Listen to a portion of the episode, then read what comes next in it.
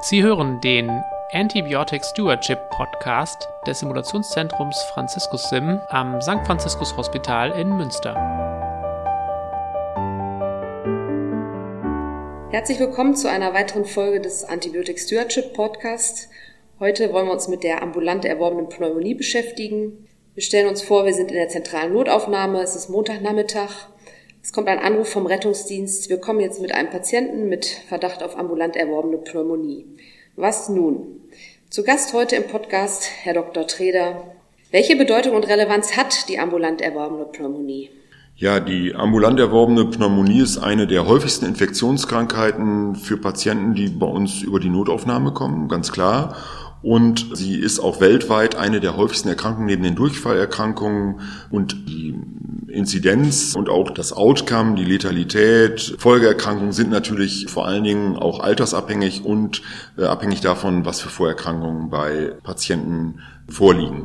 Es ist so, dass Patienten, die zu uns kommen, muss man unterteilen in ambulant erworbene Pneumonien, die durch Viren verursacht werden, wie das jetzt zurzeit in Pandemiezeiten natürlich auch der Fall ist. Aber in normalen Zeiten ist es auch ein hoher Anteil an Patienten, die eine bakterielle ambulant erworbene Pneumonie haben. Und da ist es schon so, dass ungefähr die Hälfte der Patienten die zu uns kommen, dann auch stationär aufgenommen werden. Und dazu gibt es ein gewisses Scoring, wie die Patienten dann eingestuft werden, ob sie auf eine Normalstation kommen oder auf eine Intensivstation kommen. Genau, das klinische Bild dieser Patienten. Sie präsentieren sich häufig mit Atemwegssymptomen, wie zum Beispiel Husten, Auswurf, Dyspnoe oder auch Thoraxschmerzen. Dazu kommen Allgemeinsymptome wie Fieber, Hypothermie, Bewusstseinstrübung in Verbindung mit klinischen Untersuchungsbefunden wie eine Tachypnoe, Tachykardie oder ein fokaler Auskultationsbefund. Diese Befunde alleine sind für eine sichere Diagnose unzureichend. Ein Röntgenthoraxbild wird, wenn möglich, immer empfohlen. Eine Besonderheit des älteren Patienten ist, dass sie eher oligosymptomatisch sind. Gegebenenfalls präsentieren sie sich nur mit Verwirrtheit und Durchfall. Welche mikrobiologische Diagnostik ist denn bei unseren Patienten überhaupt nötig? Also eine mikrobiologische Diagnostik bei einer ambulant erworbenen Pneumonie, die nicht stationär behandelt wird, findet eigentlich nicht statt. Das hat sich auch in den vielen Jahren so als sinnvoll erwiesen und ist auch in der Leitlinie zur ambulant erworbenen Pneumonie so formuliert und evidenzbasiert. Wenn aber Patienten zu uns kommen und auch hier im Hospital verbleiben, dann wird natürlich erstmal eine Stratifizierung nach dem Körpermodell gemacht. Also es gibt eine Risikostratifizierung nach Alter, nach beispielsweise der Atemfrequenz, ob die Patienten Fieber haben. Und dann wird eine mikrobiologische Diagnostik gemacht, die mindestens zwei Blutkulturpärchen beinhaltet und wenn möglich auch ein Atemwegsmaterial aus den tiefen Atemwegen. Darüber hinaus ist es in jedem Fall sinnvoll, einen Urinantigen-Test zu machen auf Legionellen. Ein Urinantigen-Test auf Pneumokokken wird äh, von uns nicht gemacht. Das halten wir nicht für sinnvoll, ist auch von den Studienlage und von der Evidenzlage nicht so, dass das eine sinnvolle Diagnostik ist. Und was sind dann die typischen Erreger, die bei der ambulant erworbenen Pneumonie zu finden sind? Also bei der ambulant erworbenen Pneumonie, das hatte ich eingangs schon mal gesagt, gibt es zum einen den Bereich der viralen Erreger, die wir ja in Normalzeiten nicht so häufig mitdiagnostizieren. In Epidemiezeiten oder Pandemiezeiten sind natürlich bei den Viren vor allen Dingen die Influenza-Viren anzusprechen, jetzt natürlich vor allen Dingen auch SARS-CoV-2. Gerade im Bereich der Pädiatrie haben wir natürlich viele andere Erreger, virale Erreger, die eine Rolle spielen, wie zum Beispiel die Rhinoviren. Bei den bakteriellen Erregern müssen wir nochmal unterscheiden zwischen den kulturell anzüchtbaren bakteriellen Erregern und den nicht kulturell anzüchtbaren Erregern, den sogenannten atypischen Pneumonieerregern. Der mit Abstand häufigste Pneumonieerreger ist Streptococcus pneumoniae, den wir aber auch nicht immer nachweisen können, weder in der Blutkultur noch im Trachealsekret. Aber es ist mit Abstand der häufigste Erreger. Früheren Zeiten war Hämophilus influenzae als bakterieller Erreger auch von großer Bedeutung. Durch das umfangreiche Impfprogramm ist allerdings Hämophilus influenzae als bakterieller Pneumonieerreger deutlich zurückgedrängt worden. Bei den atypischen Pneumonieerregern sind vor allen Dingen Mycoplasma pneumoniae anzusprechen. Die äh, Häufigkeit von Mycoplasma pneumoniae nachweisen schwankt sehr stark saisonal, also es ist auch in den Wintermonaten und auch von Jahr zu Jahr.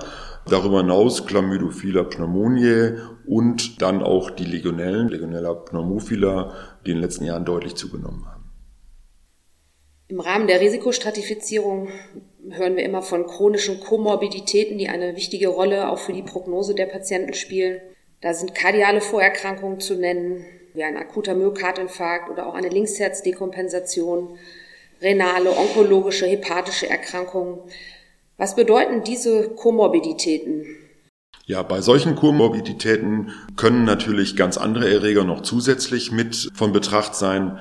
Trotzdem muss natürlich, und das wird im Rahmen der normalen Diagnostik gemacht, immer das normale bakteriologische Spektrum, sprich die Pneumokokken sind weiterhin hier die wesentlichen Erreger, aber es kommen aufgrund der insuffizienten äh, Atemtätigkeit auch gramnegative Stäbchenbakterien immer häufiger dann auch in Betracht. Das sind vor allen Dingen die Non-Fermenter wie Pseudomonas aeruginosa oder auch dann Acinetobacter oder andere Erreger aus diesem Formenkreis, sowie teilweise auch Enterobacterialis wie Escherichia coli oder Klebsiella, die dann auch hier Pneumonien verursachen können. Bei diesen Erregern ist vor allen Dingen von Bedeutung, dass sie ein ganz anderes Antibiotika-Spektrum haben hinsichtlich des äh, Therapieschemas, weil es hier deutliche Resistenzen gibt zu den Antibiotika, die zum Beispiel für Pneumokokken gut wirksam sind. Genau, diese multiresistenten Erreger oder auch Pseudomonas. Es gibt gewisse Risikofaktoren, wann man an diese Erreger denken sollte. Zum Beispiel eine vorangegangene Hospitalisierung, dann wäre es aber eine nosokomiale Pneumonie wenn man eine prolongierte Breitspektrum-Antibiose erhalten hat oder auch nach Reisen in Länder mit einer höheren MRE-Rate.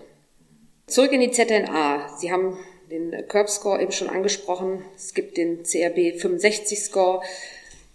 Es geht dabei um die Identifikation von Hochrisikopatienten und eine, letztendlich eine Therapiezielbestimmung mit dem Ziel einer für den Patienten individuellen Prognoseverbesserung. Der CRB 65 Score vermittelt einen ersten Eindruck und enthält die Parameter, die Sie auch schon angesprochen haben. Eine Atemfrequenz größer gleich 30 pro Minute, einen diastolischen Blutdruck kleiner 60 und einen systolischen kleiner 90, eine Bewusstseinstrübung und ein Alter über 65 Jahre. Auch hier gibt es bei älteren multimorbiden Patienten eine Einschränkung. Trotz eines niedrigen Scores besteht eine ungünstige Prognose. Deswegen werden drei zusätzliche Parameter noch mit einbezogen. Die Sauerstoffsättigung, eine chronische Bettlägerigkeit und eine potenziell dekompensierte Komorbidität, wo wir eben schon drüber gesprochen haben. Anhand dieser Scores kann man eine ambulant erworbene Pneumonie dann einteilen in eine leichte, eine mittelschwere oder auch eine schwere Pneumonie. Ja, wenn wir uns zu den Standardtherapieschemata bei der kalkulierten Therapie einer ambulant erworbenen Pneumonie wenn wir uns dem zuwenden, dann können wir sagen, die leichte ambulant erworbene Pneumonie wird auch ambulant behandelt und die Patienten, wenn sie keine Komorbiditäten haben, können wieder nach Hause gehen. Da ist das Antibiotikum der Wahl das Amoxicillin. Warum Amoxicillin? Weil es gut wirksam ist in der Regel zu über 95 Prozent bei Pneumokokken und auch bei dem nicht mehr so häufig vorkommenden Hämophilus influenzae. Wenn aber gewisse Komorbiditäten vorliegen, Patient geht nicht auf die Intensivstation, dann wären wir hier schon beim Amoxicillin mit einem Beta-Lactamase-Inhibitor, hier das Biclavulansäure, wenn eben der Patient da das Antibiotikum auf orale Weise bekommt. Ampicillin Sulbactam wäre es dann, wenn eine IV-Therapie angestrebt wird. Das Ganze muss dann klinisch evaluiert werden, spätestens nach zwei bis drei Tagen, um zu schauen, ist die Antibiotikatherapie wirksam oder nicht. Ist sie wirksam, dann wird man nach fünf Tagen in der Regel die Antibiotikatherapie beenden. Bei einer mittelschweren CAP, also ambulant erworbenen Pneumonie ist es aber notwendig, dass wir weitere Erreger hier mit in Betracht ziehen. Zum einen sind hier eben die angesprochenen gramnegativen Stäbchenbakterien wie Pseudomonas zu berücksichtigen, gegebenenfalls auch Enterobacteriales wie Escherichia coli oder Klebsiella pneumoniae. Und dann wäre man jetzt aber nicht mehr grundsätzlich beim Amoxicillin-Clavulansäure-Schema, sondern dann würde man schon eskalieren auf Piperacillin-Tazobactam, weil diese Kombination diese Erreger in der Regel, wenn es sich nicht um schwer multiresistente Erreger handelt, auch mit erfassen würde. Darüber hinaus wird optional dann überlegt, ob auch die eben von mir schon angesprochenen atypischen Pneumonieerreger wie Mycoplasma oder Legionella mit erfasst werden sollen. Und dazu würde man dann zum Beispiel das Makrolid Clarithromycin mit hinzufügen, aber unter Abwägung gegebenenfalls nach Rücksprache mit den Apothekern, ob es nicht Interaktionen gibt mit einer Begleitmedikation, wie zum Beispiel beim kardiologischen Patienten. Wichtig ist, dass man sich dann zusätzlich anschaut, ob Erreger nachgewiesen worden sind, wie zum Beispiel Pseudomonas oder Enterobacterialis und wir vor allen Dingen davon eine Resistenztestung haben, um zu sehen, ob die Antibiotikatherapie, wenn wir dann zum Beispiel eskaliert haben, auf Piperazillin tazobactam auch eine Sensibilität für diese Erreger ausweist. Die Therapie auf atypische Pneumonieerreger kann in der Regel nach zwei bis drei Tagen beendet werden, wenn im Labor atypische Pneumonieerreger untersucht worden sind und der Nachweis nicht gelungen ist. Zum Thema orale Sequenztherapie. Ab wann, in welcher Form? Eine orale Sequenztherapie ist natürlich nur dann möglich, wenn es überhaupt eine orale Alternative gibt. Das hatte ich eben schon dargestellt. Das ist bei der Kombination Ampicillin, Sulbactam oder Amoxicillin, Clavulansäure natürlich leicht möglich. Bei einem Schema Piperacillin, Tazobactam können wir das leider nicht machen. Da gibt es keine orale Alternative. Das Makrolid kann natürlich auch oral ganz normal appliziert werden. Und was mache ich, wenn ich den Verdacht auf eine viral verursachte, ambulant erworbene Pneumonie habe? Ja, für die viral verursachte Pneumonie gibt es natürlich keine bis nur geringe therapeutische Option, was eine äh, wirklich kausale antivirale Therapie betrifft weil die Diagnose in der Regel so langsam gestellt wird und das Krankheitsgeschehen so lange dauert, dass typische äh, Virostatika dann in der Regel nicht mehr wirksam sind. Zudem gibt es nur für wenige virale Pneumonieerreger, wie zum Beispiel Influenza, überhaupt Therapieoptionen. Hier ist zum Beispiel das Tamiflu zu nennen, was wir als Virostatikum benutzen können. Aber wenn die Erreger bereits in die Zellen eingedrungen sind, dann ist die Wirksamkeit nicht mehr gegeben. Also das heißt, länger als 48 Stunden Symptomatik, so ist es auch in der Leitlinie formuliert, dann braucht man das auch nicht mehr zu machen. Und was sollen wir tun, wenn der Patient eine Penicillinallergie in der Anamnese hat? Wie sind da die Empfehlungen? Ja, das ist ein großes Problem, was uns im klinischen Alltag immer wieder behindert, weil natürlich für uns die Basispenicilline insgesamt die Gruppe der Penicilline mit den Penicillin- und Beta-Lactamase-Inhibitoren mit die wichtigste Antibiotikagruppe weiterhin sind, weil sie auch so nebenwirkungsarm sind und weil sie therapeutisch eigentlich in einem großen Bereich eingesetzt werden können und dann Patienten kommen und sagen, sie haben eine Allergie. Manchmal kommen sie mit einem Allergieausweis, aber manchmal wird das gesagt, also ich habe das schon mal gehabt und dann hatte ich danach eine Allergie. Die Patienten sind sich nicht bewusst, dass natürlich sie sich einer großen Therapieoption hier versagen und wir dann meistens auch nur schlechtere Therapiemöglichkeiten haben. Deshalb ist vor allen Dingen anamnestisch unbedingt zu eruieren, ob es sich wirklich um eine Allergie oder um eine leichte Unverträglichkeitsreaktion gehabt hat. Wenn wirklich eine Allergie vom Soforttyp vorgelegen hat, also mit beispielsweise der Gefahr einer Anaphylaxie, ist natürlich unter allen Umständen ein Penicillin-Antibiotikum zu vermeiden. Wenn es aber sich nur um Hautpusteln und eine Rötung gehandelt hat, dann sollte man schon auch bei dem Penicillin-Antibiotikum verbleiben. Gegebenenfalls für die erste Applikation in der Notaufnahme, um besondere Herz-Kreislauf-Wirkungen dann auch abpuffern zu können. Das Thema wird auch in einer weiteren Podcast-Folge von uns behandelt. Wenn sich unser Patient jetzt unter einer adäquaten antibiotischen Therapie mit zum Beispiel Piperacillin-Tazobactam klinisch nicht bessert, wir also ein Therapieversagen haben, was sollen wir tun? Wir müssen uns den Patienten dann natürlich vor allen Dingen auch nochmal klinisch genauer anschauen. Das heißt also, wie ist beispielsweise der radiologische Befund? Handelt es sich eher um eine typische oder eher um eine atypische Pneumonie? Wie lange geht dieses Pneumoniegeschehen schon? Haben wir einen Erregernachweis? Und wenn wir keinen haben, können wir gegebenenfalls durch weitere diagnostische Möglichkeiten noch einen Erregernachweis ermöglichen. Das sind wesentliche Aspekte für die Auswahl einer kalkulierten Antibiotikatherapie kalkuliert heißt hier, bevor ein Erreger nachgewiesen ist, ist eigentlich das Piperacillin Tazobactam schon die optimale Möglichkeit, weil ein Carbapenem hier vor allen Dingen den Gram-negativen Bereich natürlich betonen würde und den Gram-positiven Bereich vielleicht etwas schwächer bedienen würde. Das ist aber beim Tazobak gegeben. Also das heißt, wir sind da eigentlich schon ziemlich am Ende unserer therapeutischen Möglichkeiten, was die Antibiotikatherapie betrifft.